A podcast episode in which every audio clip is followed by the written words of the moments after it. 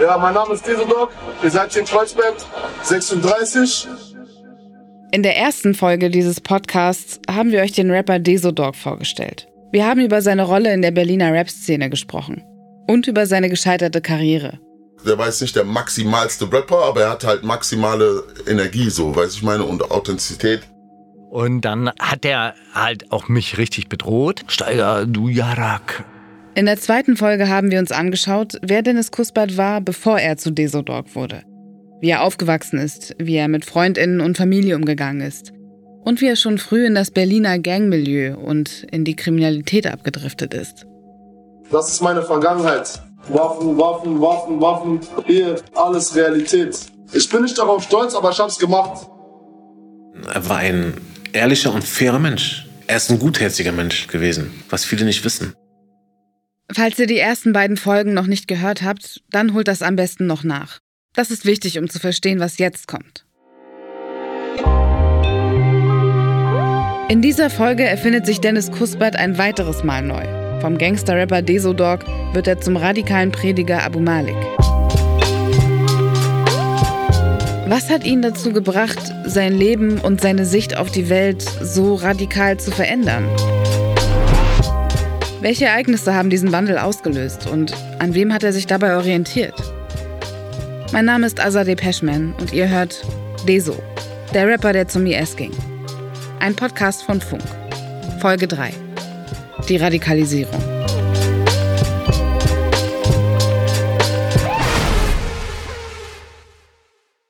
Er ist immer schon freitags in die Moschee gegangen, hat seine Gebete gemacht, Freitagsgebet. Das ist Jermaine, der Bruder von Dennis Kuspert. Jermaine hat ja schon in der letzten Folge erzählt, dass der Islam in Dennis Leben früh eine wichtige Rolle gespielt hat. Schon als Jugendlicher hat er sich mit der Religion beschäftigt. Und später rappt er auch darüber. Aber ungefähr zur gleichen Zeit, als seine Rap-Karriere ins Stocken gerät, wird daraus langsam mehr. Und das wurde halt intensiver bei ihm. Er hat halt mehr gebetet, hat mehr praktiziert und ist mehr gerade geworden. Gerade geworden. Das ist eine Anspielung auf einen Begriff aus dem Islam. Der gerade Weg ist der gottgefällige Weg, der Weg der Rechtschaffenheit. Was Jermaine also meint, sein Bruder versucht Ende der Nullerjahre ein religiöseres Leben zu führen. Er hat sich halt intensiv damit beschäftigt und es hat ihm gut getan. Man hat gesehen, er strahlt. Er hat sich halt mehr damit beschäftigt und hat halt äh, probiert, seinen Glauben so gut wie es geht ähm, zu praktizieren. Also. Jermaine erzählt, dass sein Bruder in der muslimischen Community mit offenen Armen aufgenommen wird. Er findet dort offenbar etwas, wonach er auch schon woanders gesucht hat. Als Jugendlicher auf der Straße, später als Erwachsener im Hip-Hop und im Kampfsport. Er findet Halt und Identität, Anerkennung und Wertschätzung. Und das hat anfangs vor allem erstmal positive Auswirkungen, sagt Jermaine.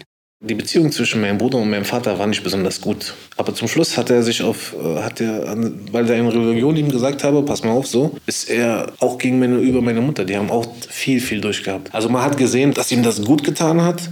Er hat sich halt um seine Familie gekümmert.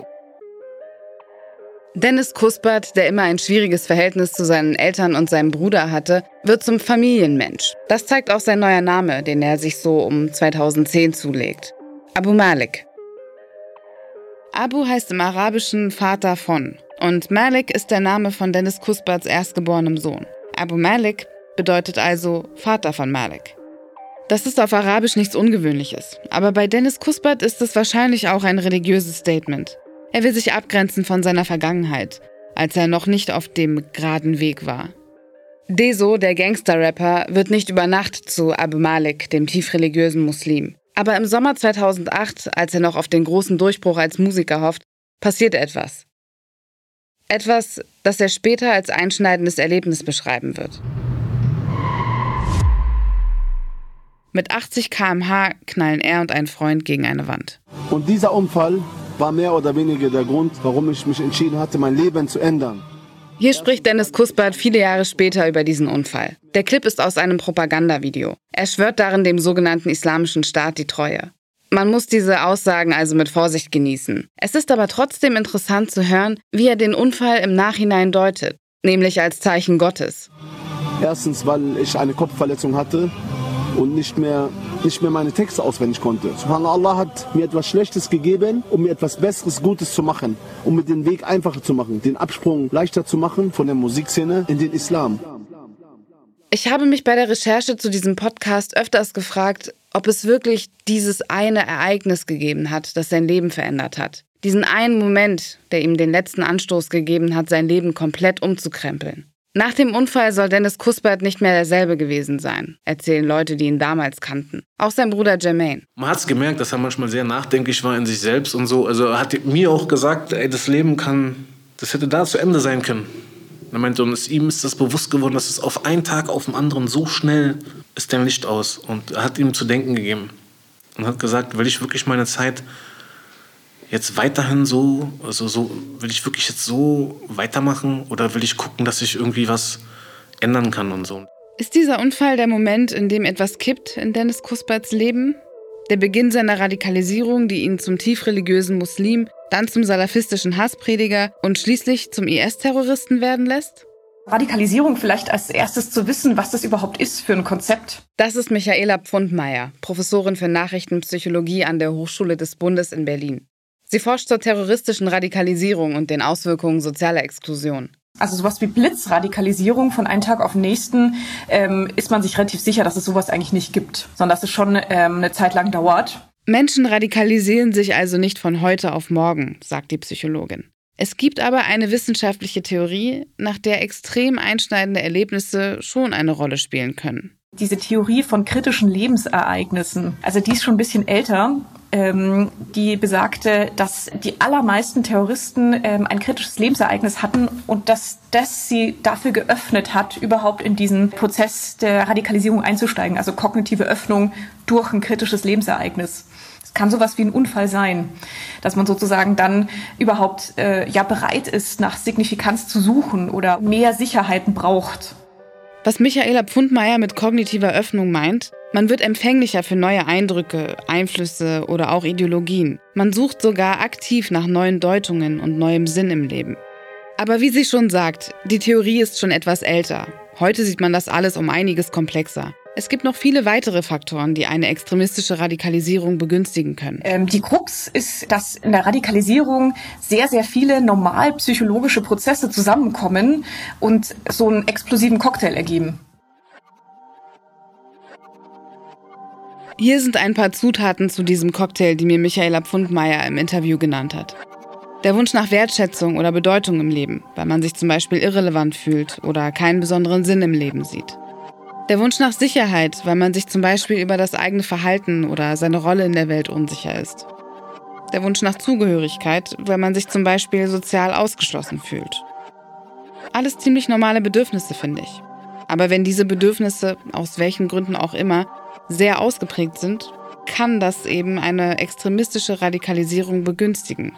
Und extremistische Gruppen nutzen das auch ganz gezielt aus, indem sie versuchen, solche Bedürfnisse anzusprechen. Wir kommen später noch einmal darauf zurück. Ich habe während des Interviews mit Michaela Pfundmeier einige Male gedacht, krass, wie sehr Dennis Kusperts Lebensgeschichte bis Ende der 2000er zu diesen Erklärungsansätzen passt. Überall sucht er nach Sinn, Sicherheit und Zugehörigkeit in der Familie, in Jugendgangs, im Rap oder im Kampfsport. Und er wird letztlich immer wieder enttäuscht. Hat ihn das für die Versprechungen radikaler Islamistinnen empfänglicher gemacht? Kann sein. Aber also nicht jede Theorie passt zu jedem Fall. Und das macht es auch sehr schwierig in der Radikalisierungsforschung. Wir haben auch tatsächlich in unserer Forschung immer wieder gefunden, die äh, das Elternhaus zum Beispiel, das war immer völlig unauffällig, also wirklich in, in der Mehrzahl der Fälle völlig unauffällig. Es gibt aber noch etwas, das wir beim Thema Psychologie und Radikalisierung ansprechen sollten. Im Jahr 2005 verbringt Dennis Kuspert einige Monate in einer geschlossenen psychiatrischen Anstalt. Viel ist darüber nicht bekannt. Aber er hat das selbst in Interviews erwähnt und auch sein Bruder Jermaine hat uns das bestätigt. Könnte eine psychische Erkrankung ein Faktor gewesen sein? Michaela Pfundmeier sagt, dass EinzeltäterInnen, die sich weitgehend selbst radikalisieren, tatsächlich häufig psychische Erkrankungen haben. Für die Anhängerinnen von extremistischen oder terroristischen Gruppen gilt das aber nicht. Historisch dachte man sich, ähm, radikalisieren tun sich vielleicht Leute, die besonders psychisch auffällig sind. Heute weiß man, das ist gar nicht unbedingt so. Es gibt sogar recht neue Studien, die zeigen, dass der Durchschnittsterrorist sogar psychisch gesünder ist als die Normalbevölkerung.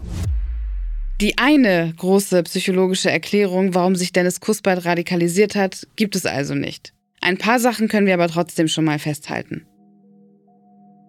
Dennis Kuspert ist so um 2008 an einem kritischen Punkt in seinem Leben. Seine Rap-Karriere gerät ins Stocken, er ist unzufrieden und spricht in Interviews darüber aufzuhören. Er hat einen Unfall, der ihn offenbar dazu bringt, über sich selbst und seine Vergangenheit nachzudenken. Und in seiner Biografie findet man einige bekannte Faktoren, die Menschen für radikale Ideen und radikale Communities empfänglich machen. Das alles macht noch niemanden zum Extremisten oder sogar zum Terroristen. Aber im Rückblick scheint es zumindest plausibel, dass bei Dennis Kuspert damals ein Prozess losgeht, der in diese Richtung führt. Zum Jahreswechsel 2008-2009 passiert nämlich noch etwas, das offenbar einen großen Einfluss auf Dennis Kuspert hat.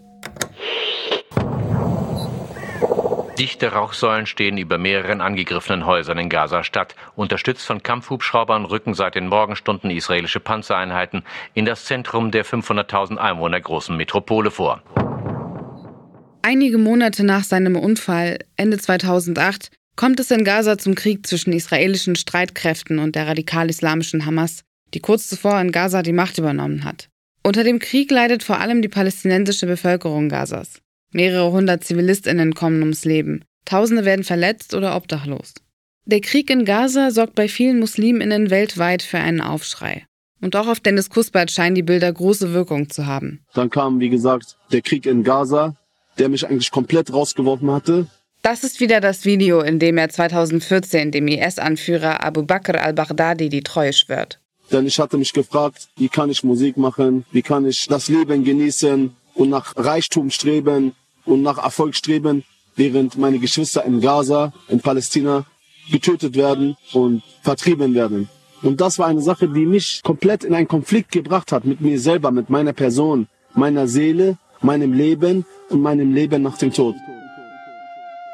Wie bei seinen Aussagen zum Unfall müssen wir auch hier vorsichtig sein. Was er in dem Video sagt, ist vor allem zur Selbstdarstellung und als Propaganda für eine Terrororganisation gedacht. Es ist an der Stelle auch wichtig zu erwähnen, dass der Israel-Palästina-Konflikt häufig von Islamistinnen genutzt wird, um Menschen für ihre radikale Auslegung des Islam zu gewinnen.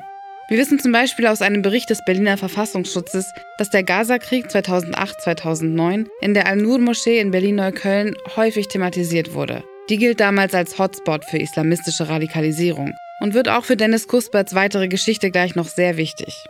Klar ist jedenfalls, dass der Gaza-Krieg für ihn ein prägendes Ereignis ist. Das bestätigt auch sein Bruder Jermaine. So, er hat sich das alles wirklich gut angeguckt und war halt so ein bisschen schockiert, dass es so viele Muslime auf der Welt nicht wirklich interessiert. Er kannte auch dann Leute, die Familie dort haben und hat sich dann halt Geschichten angehört und das war halt für ihn so unverständlich. Es war für ihn nicht nachvollziehbar und ja, hat ihn sehr, sehr berührt. Ich war mit ihm auch auf dem. Gut möglich, dass der Krieg in Gaza so einen starken Eindruck auf Dennis Kuspert macht, weil er in dieser Zeit sowieso alles in Frage stellt. Seine kriminelle Vergangenheit, seine Rap-Karriere, sein ganzes Leben. Alles scheint bedeutungslos im Vergleich zu den Ungerechtigkeiten, die er im Krieg sieht. Seiner Deutung nach werden unschuldige Musliminnen von dem Westen angegriffen. Und alle schauen einfach nur zu. Vieles deutet darauf hin, dass Dennis Kuspert zwischen 2008 und 2010 nicht nur religiöser wird, sondern auch politischer. Der Krieg in Gaza könnte dabei ein Schlüsselereignis gewesen sein. Ein neues Weltbild beginnt sich in ihm zu festigen. Eines, in dem es zwei Gruppen gibt. Auf der einen Seite die richtigen Musliminnen, die wie er gegen das Böse in der Welt stehen, und auf der anderen Seite das Böse in der Welt, verkörpert von Nicht-Musliminnen. Ein Wir gegen die. Wir waren im Grunde immer einer Meinung. Also bis er dann anfing mit dieser Scheiße. Sahira Awad haben wir schon in Folge 2 kennengelernt. Sie macht in dieser Zeit eine ähnliche Entwicklung wie Dennis Kuspert. Die beiden sind seit der Jugend miteinander befreundet. Sie machen gemeinsam Musik und Mitte der Nullerjahre bringt Sahira auch ein eigenes Album heraus. Doch mit der Zeit rückt die Musik in den Hintergrund. Stattdessen tauschen sie sich aus über ihre gemeinsame Religion und die Politik. In ihrer Autobiografie schreibt Sahira, wir regen uns auf über die Ungerechtigkeit unter uns Menschen.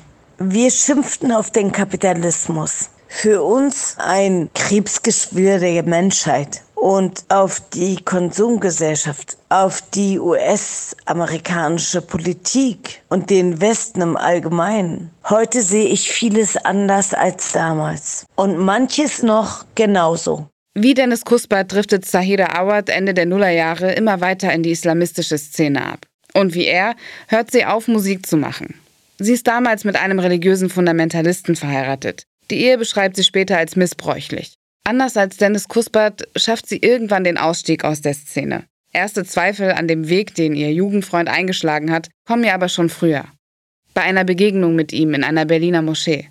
Sie freut sich, ihn zu sehen, aber sie merkt schnell, dass irgendetwas anders ist. Wie, also hast du das an seiner Stimme gemerkt, dass er dich behandelt hat wie eine Fremde oder so? An, an, an seinem ganzen Verhalten. Erstmal, dass er mich nicht anguckt, weil ich ja jetzt voll die Fitner bin als Frau. Also Verführung. Obwohl ich einen Hijab anhatte und eine Abai, yani, so, das hat er nie. Er war mein Bruder. Ja, er ist mit mir zu meinen Eltern essen gegangen. Und auf einmal so, äh, Salam alaikum, Schwester. Da hätte ich echt kotzen können. Da habe ich gemerkt, okay, Chalas, er ist weg. War das die allerletzte Begegnung mit ihm? Ja. Oder? Und das war 2010? Ja. Und weißt du noch, welche Moschee das war? Ja, Al-Nur-Moschee. Die Al-Nur-Moschee in Berlin-Neukölln. Das ist damals nicht irgendeine Moschee, sondern ein wichtiger Treffpunkt für radikale IslamistInnen. Dennis Kuspert hat die Moschee nicht nur besucht, er hat auch Werbung für ein Seminar dort gemacht. Wie gesagt, viele kennen mich als Rapper oder kannten mich als Rapper draußen auf der Straße und in der Szene, auf der Bühne oder aus Videos von YouTube oder so. Ähm, wie gesagt, Alhamdulillah, ich werde äh, meinen Weg gerade gehen, inshallah. Hoffe, dass mir viele ähm, alte Arbeitskollegen auch folgen, wie Massiv oder Bushido. Kommt zur Al-Nur-Moschee. Am 21. bis 23. ist ja ein Seminar mit Abdullah Azim und viele andere Gelehrte. Wir kommen gleich nochmal darauf zu sprechen, warum er in diesem Video von 2010 seine Ex-Rap-Kollegen Bushido und Massiv anspricht. Bleiben wir erstmal bei dem dritten Namen. Abdul Azim Kamus. Er ist damals Prediger in der Al-Nur-Moschee. Heute ist er das nicht mehr. Aber er hat sich bereit erklärt, mit uns für diesen Podcast zu sprechen. Wir treffen uns in einem Wohngebäude im Norden von Berlin, an einer ziemlich lauten Straße. Von außen deutet nichts darauf hin, dass hier überhaupt eine Moschee ist. Wir setzen uns in einen Raum, der aussieht wie ein Klassenzimmer. Tische und Stühle sind jeweils an den Wänden aufgestellt. Auf dem Boden liegt roter Teppich. Abdulazim Kamus stammt aus Marokko und lebt seit den späten 90ern in Deutschland. 2005 predigte er zum ersten Mal in der Al-Nur-Moschee. In der Al-Nur-Moschee war sozusagen meine erste Zeit, wo ich Unterrichte auf Deutsch und Predigten auf Deutsch gehalten habe. Ende der Nullerjahre taucht Dennis Kuspert oder Abu Malik, wie er sich da schon nennt, regelmäßig in der Moschee in Berlin-Neukölln auf. Also als er kam, er kam zum Sonntagsunterricht und äh, ich sah ihn voll tätowiert natürlich. Und als ich ihn gesehen habe nach dem Unterricht, äh, seine Augen waren rot, das heißt, er hat geweint ja? und er war emotional. Abdulazim gilt damals als einer der prominentesten salafistischen Prediger in Deutschland und vertritt ein ultrakonservatives Islamverständnis.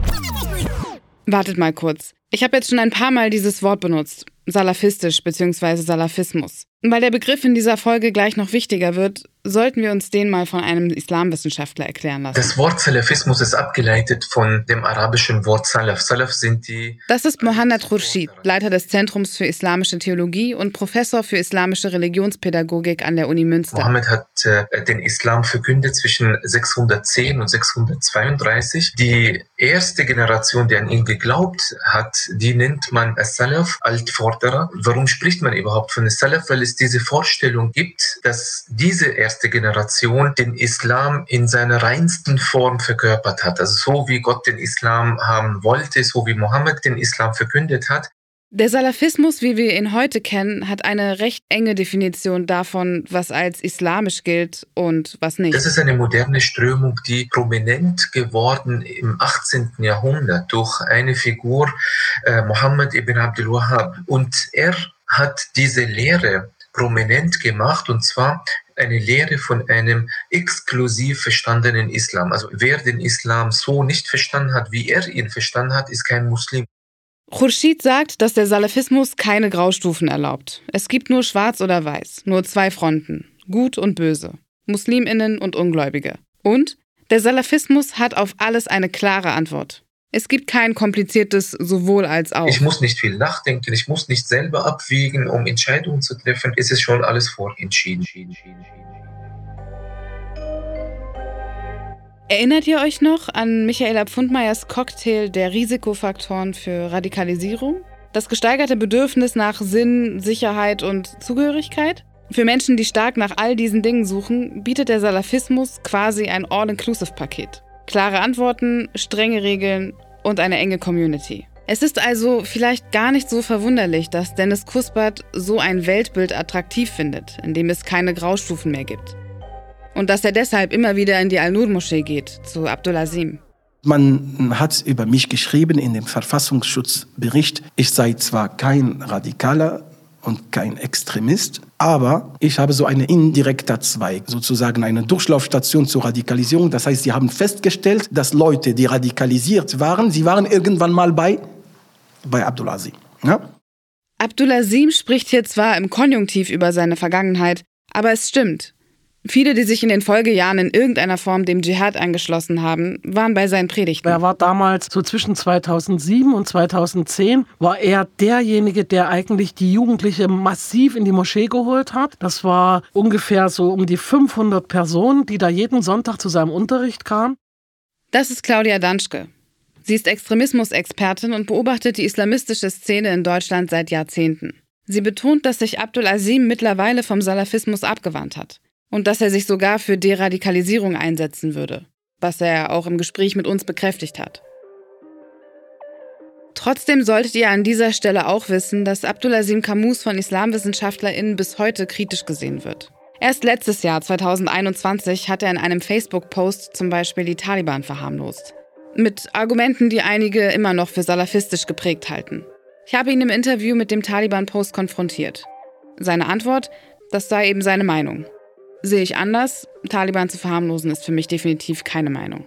Jedenfalls, zu der Zeit, als Dennis Kuspert in der Al-Nur-Moschee ein- und ausgeht, gehört Abdul Azim zu den umtriebigsten Figuren in der salafistischen Szene. Claudia Danschke erzählt, dass er damals vor allem mit den sogenannten Street Dawa Erfolg hat. Ist im Grunde genommen Straßen, also wie die Straßensozialarbeit. Also die Prediger oder auch von ihnen schon in die Szene reingeholte Jugendliche sprechen auf der Straße wiederum andere Jugendliche an. Zum, also gehen dann so, bist du Muslim? Und wenn der dann sagt, ja, natürlich bin ich Muslim, dann wird sich da, wird da so ein Gespräch, wird er dann so ein Gespräch verwickelt. Und auf den das ja dann meistens Jugendliche, die sagen. Dawa ist ein arabischer Begriff und bedeutet so viel wie Einladung, Aufruf oder Werbung für den Islam.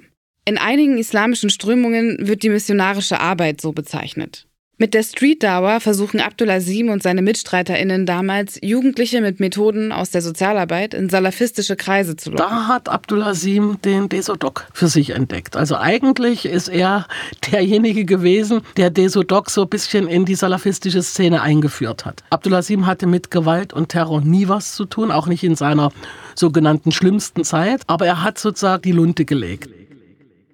In dieser Zeit findet Dennis Kuspert in eine neue Rolle, die des Straßenpredigers. Er läuft in Berlin herum und weist in aller Öffentlichkeit andere Menschen zurecht, die sich seiner immer radikaleren Auslegung des Islams zufolge nicht angemessen verhalten. Claudia Danschke hat solche Aktionen selbst miterlebt. Er hat ja dann später dann auch Religionspolizei auf der Straße gespielt, am Kotti dort in Kreuzberg, hat also, wenn da irgendwelche Mädchen und Jungs Händchen hielten, auf der Straße gingen, die dann angesprochen, dass das eben nicht geht und dass man das nicht machen darf. Also dass man sich, wie man sich quasi aus seiner Sicht wie ein angeblich äh, perfekter Muslim sich auf der Straße zu geben hat. Er hat dann auch angefangen, abends so 23 Uhr sich an Kotti, Cottbuser Tor zu stellen und, und dann gab es eine Gruppe, die stand eben rechts neben diesen und hat Desodok zugehört und hat sich beölt, hat sich totgelacht. Fand den absolut schräg und äh, gaga und hat das, was er gesagt hat, hat sie überhaupt nicht erreicht. Und genauso eine Mischung stand auf der linken Seite und sie hingen ihn an den Lippen.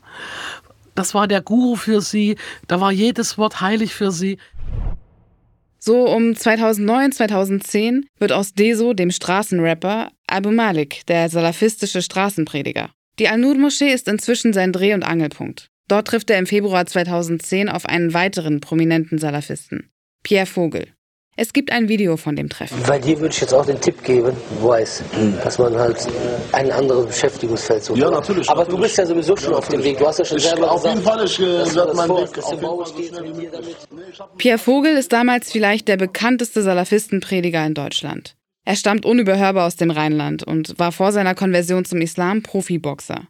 Mitte der Nullerjahre ist er einer der ersten, der auch über die sozialen Medien versucht, Menschen vom, in Anführungsstrichen, reinen Glauben zu überzeugen.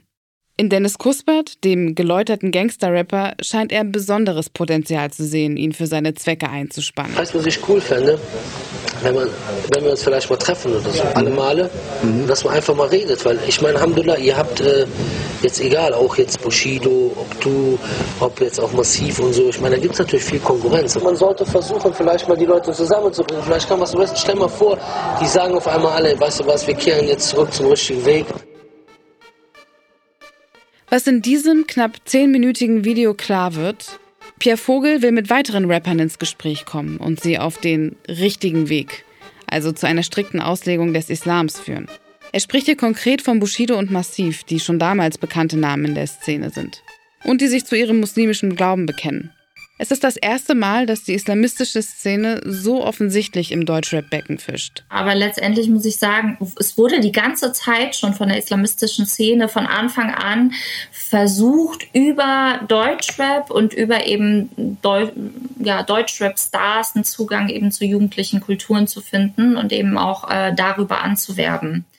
Das ist Nava Sarabian. Sie ist Referentin bei der Bildungsstätte Anne Frank in Frankfurt und hat zu Rap und islamistischer Propaganda geforscht. Ich glaube nicht, dass es ein per se einen Zusammenhang zwischen Rap und gewaltvollem, gewaltbereitem Islamismus gibt, sondern dass die islamistische Szene sehr früh einfach erkannt hat, welche eine Bedeutung Deutschrap für die Jugend in Deutschland spielt einfach. Also was das für eine große Jugendkultur ist und wie größer es eben noch werden wird wird.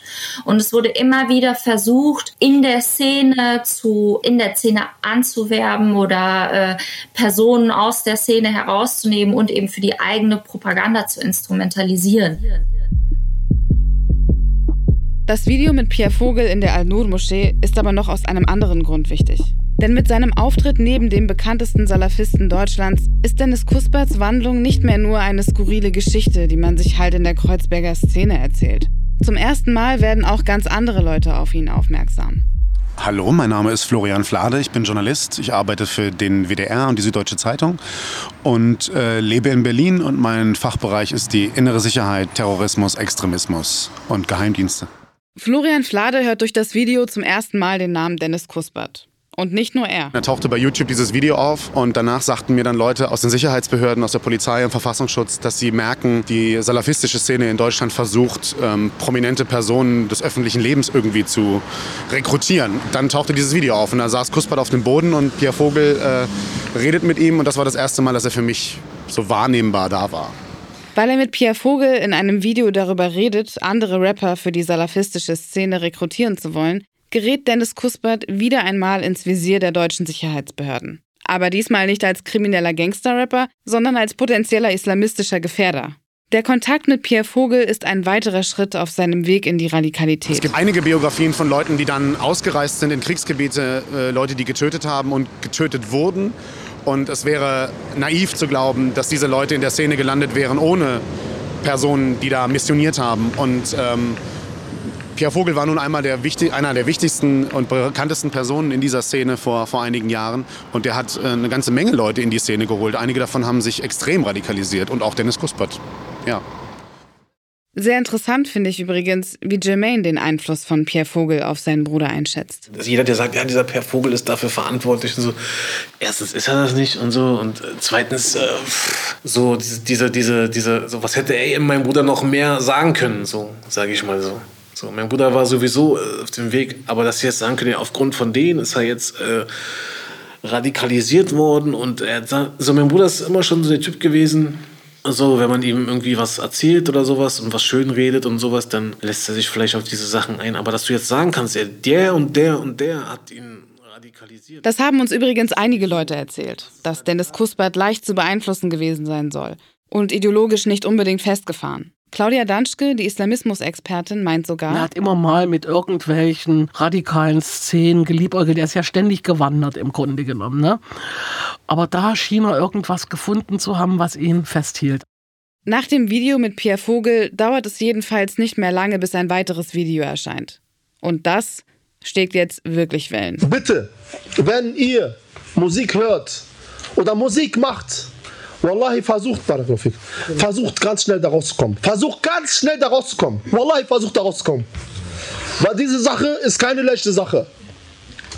Es ist haram, 100% haram, 100%. In dem Video trägt Deso schwarze Cappy und Camouflagejacke. Er sieht eigentlich immer noch aus wie ein Rapper, aber er weint, während er spricht. In der einen Hand hält er ein Mikrofon, in der anderen ein Taschentuch. Ich weiß noch, wie ich damals dachte, was zum Teufel ist denn mit dem los?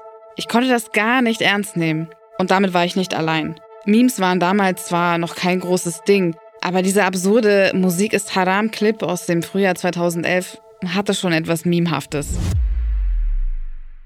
Wir müssen da einmal kurz drüber sprechen. Denn dieses Verbot von Musik gibt es im Salafismus und in anderen extremen Auslegungen des Islam tatsächlich. Laut dem Islamwissenschaftler Khurshid basiert das auf einer recht einseitigen Interpretation bestimmter Stellen im Koran. Zur Zeit des Propheten Mohammed seien Musikinstrumente vor allem in Bordellen gespielt worden. In diesem Zusammenhang gäbe es auch tatsächlich kritische Aussagen des Propheten Mohammed zur Musik. Aber da haben wir andere wiederum Aussagen des Propheten, dass er sogar, wenn er gesehen hat, dass Menschen Hochzeiten gefeiert haben und keine Musik dabei hatten, hat er selber gefragt, ja, wo bleibt die Musik? Also was, was ist denn das für eine lahme Feier? Ultrakonservative Glaubensrichtungen hätten die kritischen Aussagen des Propheten aber aus dem Kontext gerissen. Und die haben abgeleitet aus diesen Aussagen Mohammeds, dass äh, Musik an sich verboten ist. Und das dient ja, wie gesagt, immer der Kontrolle der Menschen und alles, was äh, modern ist, was äh, vom, mit dem Westen irgendwie zu tun hat. Und dann hieß es irgendwann im 19., 20. Jahrhundert, ja, Musik und Musikinstrumente, das kommt alles vom Westen und das muss alles verboten sein. Und dann hat sich das durchgesetzt. So viel also zum Thema Musik ist Haram. Kommen wir aber nochmal zurück zu Pierre Vogel. Mit dem ist Dennis Kusper 2010 mindestens noch ein weiteres Mal zusammengetroffen. Das hat Vogel später sogar selbst bestätigt, nämlich gegenüber dem Untersuchungsausschuss zum islamistischen Anschlag auf den Weihnachtsmarkt am Berliner Breitscheidplatz 2016. Demnach sollen die beiden zusammen an einer Pilgerfahrt nach Mekka teilgenommen haben.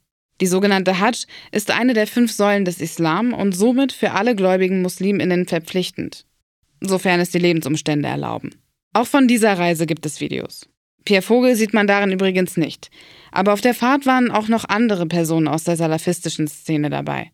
Einen von ihnen hört ihr auch hier. Wir befinden uns gerade auf der Reise zur Entsäuberung von Sünden, zur Hajj, zur Komplettreinigung. Inshallah kommen wir alle neugeboren zurück. Wir haben unseren Bruder Ex-Deso Dog, Abu Malik, unser Bruder für Allah, den wir lieben. Wie geht's dir, Achil Aziz? Allah, Alhamdulillah, mir geht's gut. Dort, wo alles begann, ja? Wo alles begann, inshallah, und wo alles aufhören wird. Dieser Clip zeigt die Reisegruppe am Flughafenschalter, an dem unter anderem Dennis Kuspert ansteht. Das Bild ist verwackelt und extrem pixelig. Was aber ziemlich gut zu erkennen ist, das zufriedene Lächeln des ehemaligen Rappers. Er trägt ein hellblaues Sweatshirt und eine schwarze Tacke, die muslimische Kopfbedeckung. Ich habe inzwischen ja wirklich einige Videos mit ihm gesehen, aber so glücklich und zufrieden habe ich ihn bisher nie wahrgenommen. Und äh, ich kann euch nur raten, wenn ihr Seligkeit sucht und wenn ihr, wenn ihr Frieden sucht und wenn ihr einfach, Wallahi, wenn ihr happy sein wollt, folgt diesen Weg, inshallah. Und äh, dann sehen wir uns auch in Umrah oder Mekka wieder was soll ich sagen, ich bin äh, ein bisschen sprachlos. Aber Alhamdulillah, Alhamdulillah, äh, dieses Gefühl ist unbeschreiblich. Ihr müsst es selber erleben.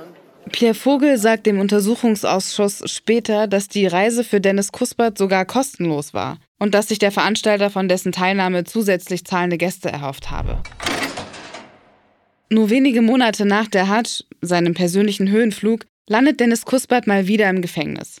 Er wird festgenommen wegen Fahrens ohne Führerschein weil er damit gegen seine Bewährungsauflagen verstößt, kommt er in Untersuchungshaft. Wenige Wochen später, im Mai 2011, meldet er sich mit einer weiteren Videoansage auf YouTube zurück. Und Alhamdulillah, ähm, ich bin heute wieder frei. Alhamdulillah. Und äh, diese drei Wochen haben mir sehr gut getan. Ich werde weiter auf meinem Weg bleiben und werde weiter durchziehen. Und ich werde weiter Dauer machen und ich werde noch viel mehr Dauer machen. Und äh, Deutschland wird noch viel, viel mehr von mir hören. Ja? Auf jeden Fall. Was konkret in diesen drei Wochen Gefängnis passiert ist, wissen wir nicht.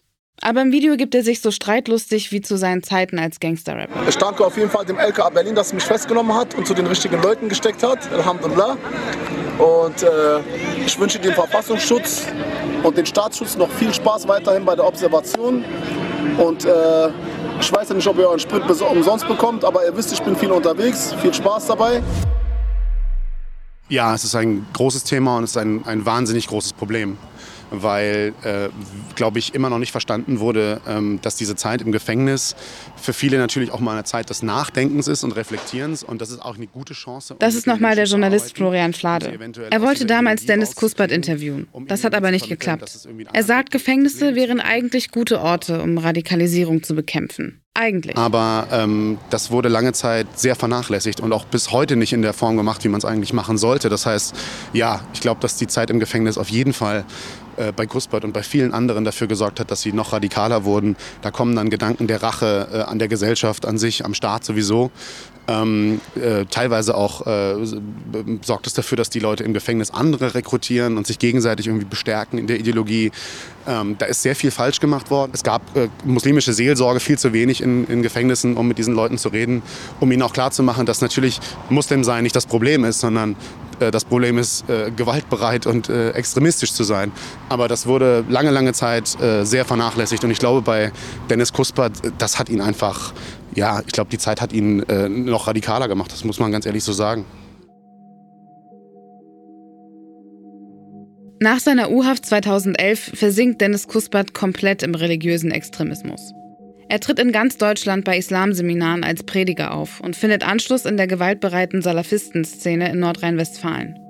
Gemeinsam mit weiteren Salafisten gründet er die Vereinigung Milatu Ibrahim.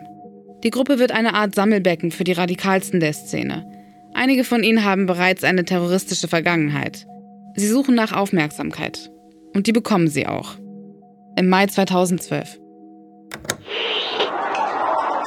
Straßenkampf in Bonn-Melem. Vor der König-Fahd-Akademie werfen radikale Salafisten Steine, Flaschen, einfach alles, was ihnen in die Finger kommt.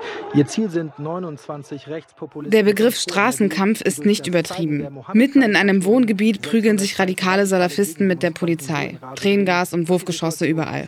Und mittendrin Dennis Kuspert, alias Abu Malik. Der Ex-Rapper, Ex-Knacki, Ex-MMA-Kämpfer. Bei den Ausschreitungen werden auch zwei PolizistInnen schwer verletzt. In ganz Deutschland wird darüber berichtet. Danach geht alles ganz schnell.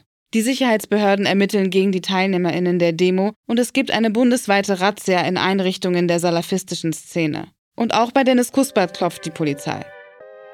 Nächstes Mal bei Deso, der Rapper, der zum IS ging. Ich glaube im Juni 2012 war das. Ganz früh. Die Polizei kommt ja in der Regel dann so kurz nach sechs morgens und ja, er war nicht mehr da. Und ich gebe inshallah meine Beier an den Amir al-Mu'minin, Sheikh Abu Bakr al-Baghdadi. Also das ist nicht der Mensch, den ich kenne. Also ich habe mit diesen Menschen, diesen nichts zu tun. Weißt du, das ist so für mich unerklärlich. Das war die dritte Folge von Deso, der Rapper, der zum IS ging. Die Radikalisierung.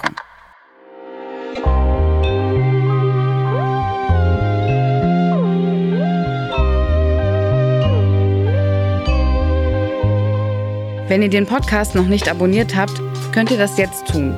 Zum Beispiel bei Spotify, Apple Podcasts oder in der ARD Audiothek. In manchen Podcast-Apps könnt ihr den Podcast übrigens auch bewerten oder Feedback geben. Wir freuen uns von euch zu hören. Neue Folgen erscheinen jeden Donnerstag.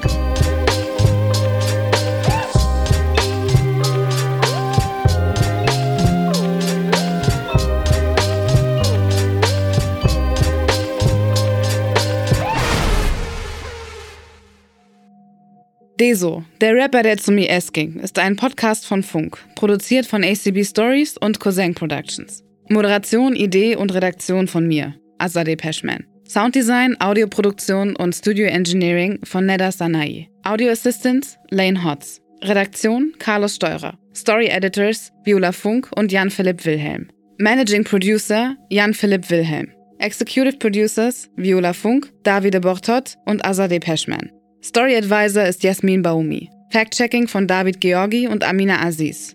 Sensitivity Reading Selami Zudehogan. Head of Audio bei ACB Stories ist Dennis Hürter.